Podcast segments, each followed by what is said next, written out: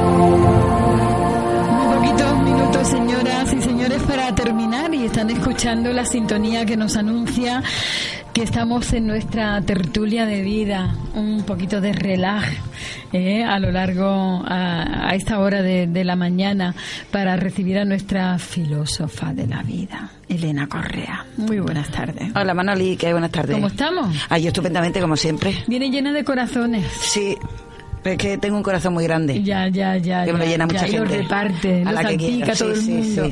Bueno, eh, nuestro amigo Marcelino Porquicho se ha querido quedar en nuestra tertulia. hombre, es que don es don Marcelino. Don Marcelino Porquicho. Es don Marcelino. Hijo del barrio de Santa, María, y nacido en el, callejón de los moros de Bonería, por donde vas al Nazaret. Pues yo nací en, perdona, del barrio no eres tú solamente, pues yo nací en la Cuesta Los Gitanos en el Hospital de San Juan de Dios. Fíjate, perdón, fíjate casi nada. Pido disculpas. Vaya dos gaditanos. Pido disculpas, pido disculpas. Bueno, eh, doña Elena, aquí todos son dones. Todos tienen un don. Y doña Manoli. No, no, no, yo Manoli a seca, por favor, doña nada. No, yo no. Eh, ¿De qué vamos a hablar hoy? Hoy te había propuesto hablar, ¿te parece, de filosofía y progreso? Ah, sí. Sí, porque ha sido un poco el tema que hemos dedicado en Acrópolis, España, para conmemorar un poco, para celebrar todos juntos el Día Mundial de la Filosofía, que fue el jueves pasado. Sí, sí. Bueno, progreso que significa ir hacia adelante, ¿no? Efectivamente. A ver, pues, ¿qué nos puedes contar? Hombre, que yo creo que siempre hemos ido hacia adelante que es importante, muy importante saber que a nivel de historia, desde el paleolítico, desde el momento que el hombre empieza a pensar, empieza a construir cosas, empieza a construir herramientas, empieza a buscar un poco la mejoría de su vida, ¿no? En general, pues ahí es donde podemos hablar de progreso. Pero claro, lo que nos preguntamos es no es si el progreso es bueno o malo, sino si va acompañado por un mundo más espiritual, es decir, que no sea solo un progreso material, que es importante, por supuesto que lo sea, porque mejora la, la, vida. Importante. Pero no más importante que un progreso espiritual, un progreso cultural, un progreso civilizatorio.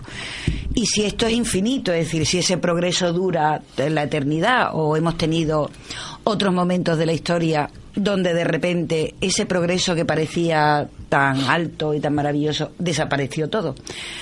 Mira, el otro día me acordaba no solamente del Imperio Romano, que es lo más cercano que tenemos, de cómo muchísimos conocimientos científicos de repente en la Edad Media desaparecen. Sí, desaparece que, el Sol es parte y centro del sistema solar, eh, desaparece que la Tierra es redonda mm, y aparece pues la Tierra es plana y a mí me da un poco de miedo porque hoy en día de verdad hay un movimiento que no son de tres rebanadas, es decir, de gente de mucha gente, no sé si decir que de gente muy importante, que están volviendo a plantear el tema de que la Tierra es plana. Es decir, de que nos tienen engañados y la Tierra no es redonda, es plana. Es decir, que uno es como, perdona, tú no ves la luna todos los días y no ves que es una esfera, no ves el sol. Es decir, mm, tan necio hay que ser, pues tan necios es. Y ese progreso que a lo mejor creemos haber conseguido, pues un día, por ignorantes, por pues podemos volver a perderlo, ¿no? Claro y volvernos a encontrar en una edad oscura. Es que tú lo has dicho una cosa muy importante, Elena, y hay que delimitar qué entendemos por progreso. Cuando has dicho el tema espiritual, alguien puede pensar de creyente y no tiene nada que No, no, ver. para nada. Claro, entonces es que Para hay nada, gente para que es espiritual, que tú te metas dentro y qué puedo yo, Puedes digamos, que tú no creas en nada, Claro, simplemente. no, Pero creerás en un por- desarrollo del Claro. ser humano. Claro, el desarrollo. ¿no? Claro, un desarrollo de valores, un desarrollo de tu personalidad. Claro. Aunque no creas en el, en el mundo espiritual, que yo por supuesto creo. Decir, pero si simplemente con el hecho de que tú quieras desarrollarte, valorizarte como ser humano, y no solamente a En ti, el bien, sino ¿no? al resto de los seres humanos, a través del bien, de la generosidad, de la solidaridad, La bondad, de eso es cosas. progreso espiritual. Y eso es espiritual. O es progreso humano, llamémoslo como lo Como se llamemos. Pero eso yo creo que es importante porque el progreso material es importante. Es decir, ahora tenemos muchísimas comodidades. Tenemos un móvil maravilloso, tenemos, no sé, eh, con los cuales a mí me encanta porque yo me puedo comunicar con amigos que están en, en otras partes del Pues mundo sí, muy lejanas. pues sí. Y me asombra todavía el cómo yo puedo llamar a mi amiga en Boston y hablar con ella en cuestión de segundos. Incluso verla, porque ya hacemos un FaceTime de eso. Es decir, pero eso no quiere decir que eso nos produzca la felicidad o nos haga más felices. Claro, es que las nuevas tecnologías, yo como soy mayor que vosotras, pues la aprecio, la tengo. Lo primero yo que hago por la mañana es encender el ordenador para leer la prensa. Pero esto hay que darle un uso mesurado, tranquilo. No ponerlo como referente de esto, todo. esto significa el móvil, ¿eh? Porque Exacto. ustedes no lo están viendo. Ah, perdón, Móvil, perdón. ordenadores, Vale. sí. Y entonces, Mira, hay un- perdona, perdona. si tú te metes en tu interior, cosa difícil en esta sociedad, como decíamos antes, del ruido, y dices, ¿yo cómo me puedo cultivar a mí? Y además, ¿yo cómo puedo cultivar a los demás? Claro, esto que estamos diciendo es la antítesis del consumo por el consumo. Cosa que lo que tú dices es complicado en una sociedad que está referenciada al consumo. Sí, sí, Desde claro que, que nos sí. levantamos hasta que nos acostamos, nos están bombardeando para el consumo. A veces necesitamos cosas, pero a veces no.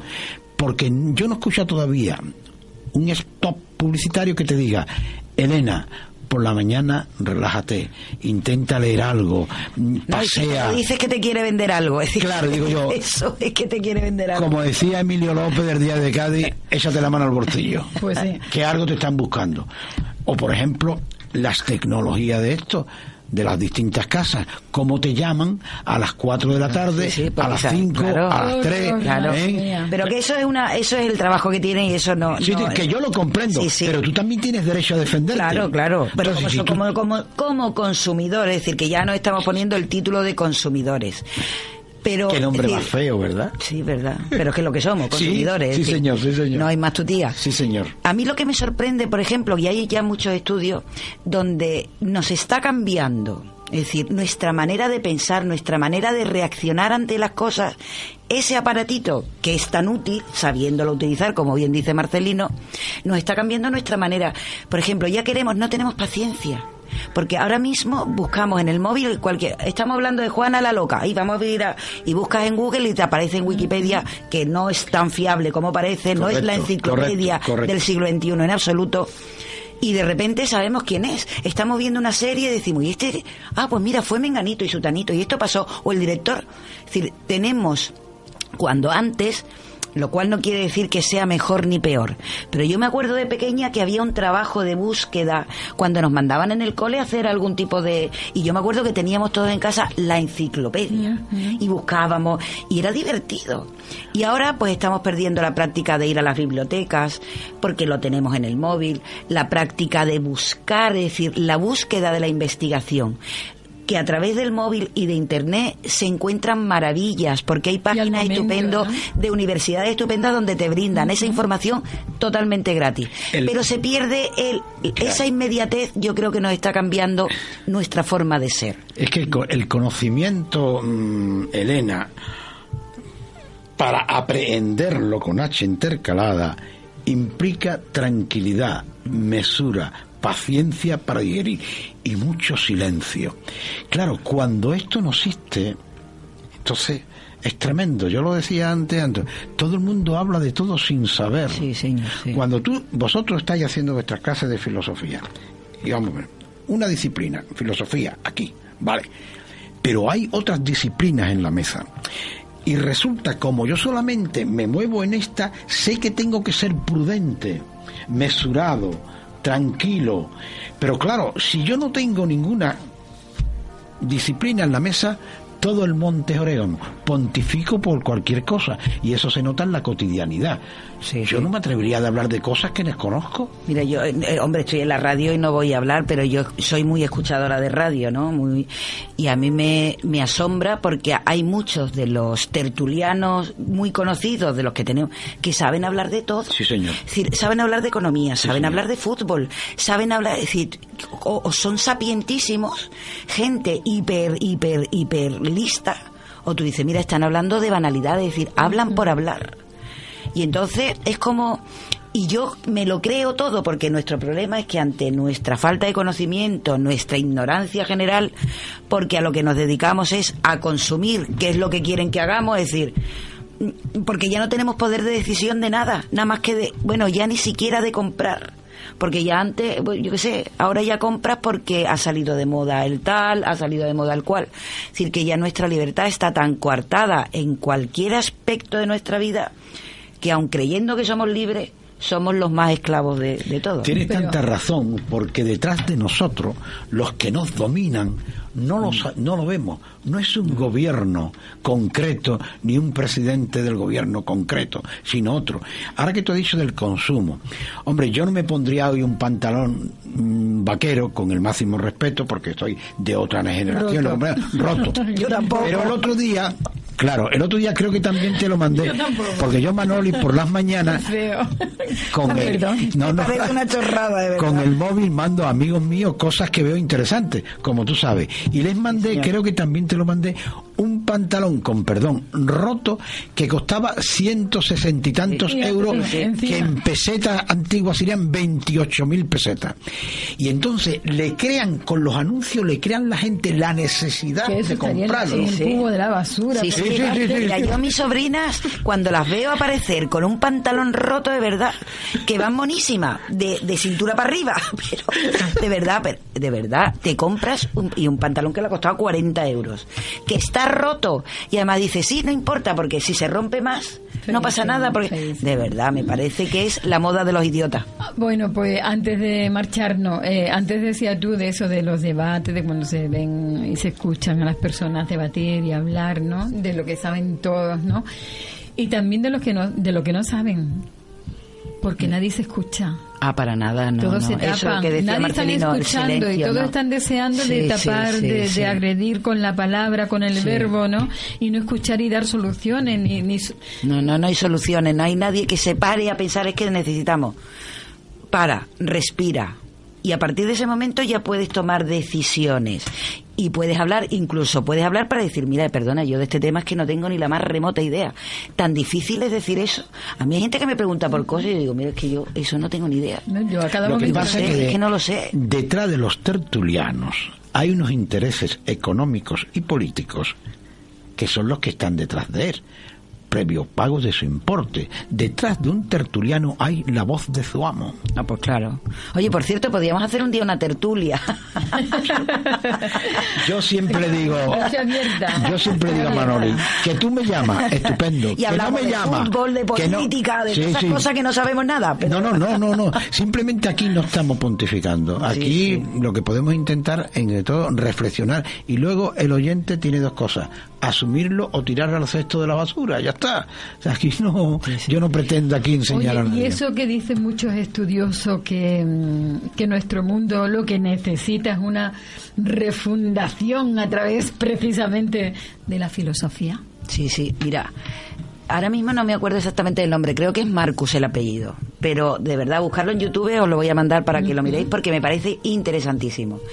Este señor dice que a través de la filosofía se puede refundar nuestra sociedad de manera. Sí, porque la filosofía nos da la capacidad de pensar, de volver a pensar, de eso de hacer una mm, primero concentrarnos en lo que queremos hacer, hacer una introspección de lo que somos nosotros mismos y reflexionar. Es que son tres cosas que son pasos a dar para poder encontrarnos a nosotros mismos y encontrar nuestro lugar en la, en la sociedad y qué queremos hacer todos juntos con ella. Yo creo que esta sociedad en la que vivimos, o la mayoría de las personas, mm, no saben ni lo que es reflexionar sobre algo. Por desgracia es que no nos enseñan. Es decir, en el cole nos enseñan matemáticas, que son importantes. decíamos antes, claro, yo a la bulla. Eh, esa reflexión es una vuelta hacia adentro tuya. Reflexionar creo que significa, viene una palabra latina que significa mirar hacia adentro tuyo, flexionarte para mirar en tu interior. Eh, yo creo que eso es fundamental. Lo que tú dices tienes mucha razón, Manoli. Cuando las tres personas que estamos aquí somos personas normales, ¿y esto qué consiste? Que vamos a los supermercados, vamos a la plaza, ponemos, como yo digo, las paranoicas y ve cómo están la gente. Que nos repatea las entrañas casi las mismas Eh, cosas. claro, claro. es Y ve, que y ve, y ve el nivel de la gente. Claro. Sobre todo a mí me entristece mucho cuando sobre algo las palabras que emplea o sea, el nivel del pueblo es bastante, ¿cómo diríamos? Cortito. Yo voy a decir una cifra que no se me ha olvidado. Diario de Cádiz, que lo tengo guardado hace unos meses. 15.000 personas de esta ciudad, de la capital, no saben leer ni escribir. Es horrible. Pues a nosotros acabamos de abrir un taller los lunes de 7 a 8 para aprender a leer y escribir, porque de repente te encuentras con gente que no sabe, es decir, faltas de ortografía, eh, no es saber redactar, es simplemente saber escribir algo sin una falta, con los acentos debidos, es decir, y hay, de verdad, a mí lo que me alucina es que hay mucha gente joven a la que se lo hemos ofrecido y no han aceptado, bueno, es decir, que no lo han... Pero hay mucha gente mayor, mayor con 93 años, que ha dicho que sí, que ella quiere morirse, que le queda poco, pero quiere morirse sabiendo leer bien Fíjate. y escribir bien. Los lunes de 7 Los a 8. lunes de 7 en a Nueva 8 en Acrópolis, Nueva Acrópolis. En la calle San Pedro. Y completamente gratis, porque creo que podemos hablar de la ignorancia del, del pueblo. Yo me siento pueblo, es decir, yo me siento ignorante también. Pero eso hay que atajarlo de alguna manera. Total. Y por eso Nueva Acrópolis lleva educando en el mundo hace 63 años y aquí en Cádiz 43 años. Lo que no podemos hacer es criticar y verlo Sí, en la sí. barrera sin hacer nada para poder evitarlo y que se Tienes toda la razón. Mira, yo, aparte de mi trabajo en, en colegio, que comía de eso, yo he estado, se lo dije antes a Manoli, en Trille enseñando cositas a niños y a personas mayores. Y yo le he propuesto al alcalde y lo he escrito que hagamos en los colegios públicos y en los concertados de barrio una especie de escuela de padre y abuelo, pero no una enseñanza arreglada. Lo que hacíamos en Trille, ¿qué tema os parece? Y que cada uno se expresase para quitarse, digamos, la, la timidez que, ten, Sí, que sí, tiene. sí, así, ¿me así, entiendes? sí, sí. Pero tam- también con un matiz, que le pudiéramos dar un dinerito por si estaban, digamos, en paro. Y, y claro, yo, yo me apunto a eso, yo Y- me y- apunto. Yo creo que eso, lo del dar dinerito, eh, lo, ahí tiene que ser. Es un equilibrio, ¿no? yo creo que tiene que ser por otra parte. Es decir, lo que tú no puedes es pagar para que la gente quiera no, ir a aprender. Eso tiene que salir del alma de cada uno y si no lo tenemos que fabricar Claro, o hacer, que la gente sí. se ilusione por el aprendizaje y por saber más. Ahora, si ya lo hacemos con dinero, estamos Ya no. comprando, es decir, Ya no. Ya, lo que pasa es que el que- sistema no te ayuda, porque tú tienes que, en que asumir que con todos los defectos que tú tienes, y yo tengo millones, somos unos privilegiados. Pues sí que lo somos, hemos terminado. hemos terminado. Bueno, órdenes, qué día más grande, ¿no? Hoy es San José de Calazán, el día del maestro. El día maestro. Maestra de la filosofía y de la vida y maestro de toda la vida. Gracias por haber estado con nosotros. gracias a ti, Manuel. Gracias a ti, Y a ustedes, señoras y señores, mañana les espero aquí a las 11 en punto de la mañana en Cádiz, contigo. Lo que pudo haber sido, que sea lo que sea, y lo que sea, sea.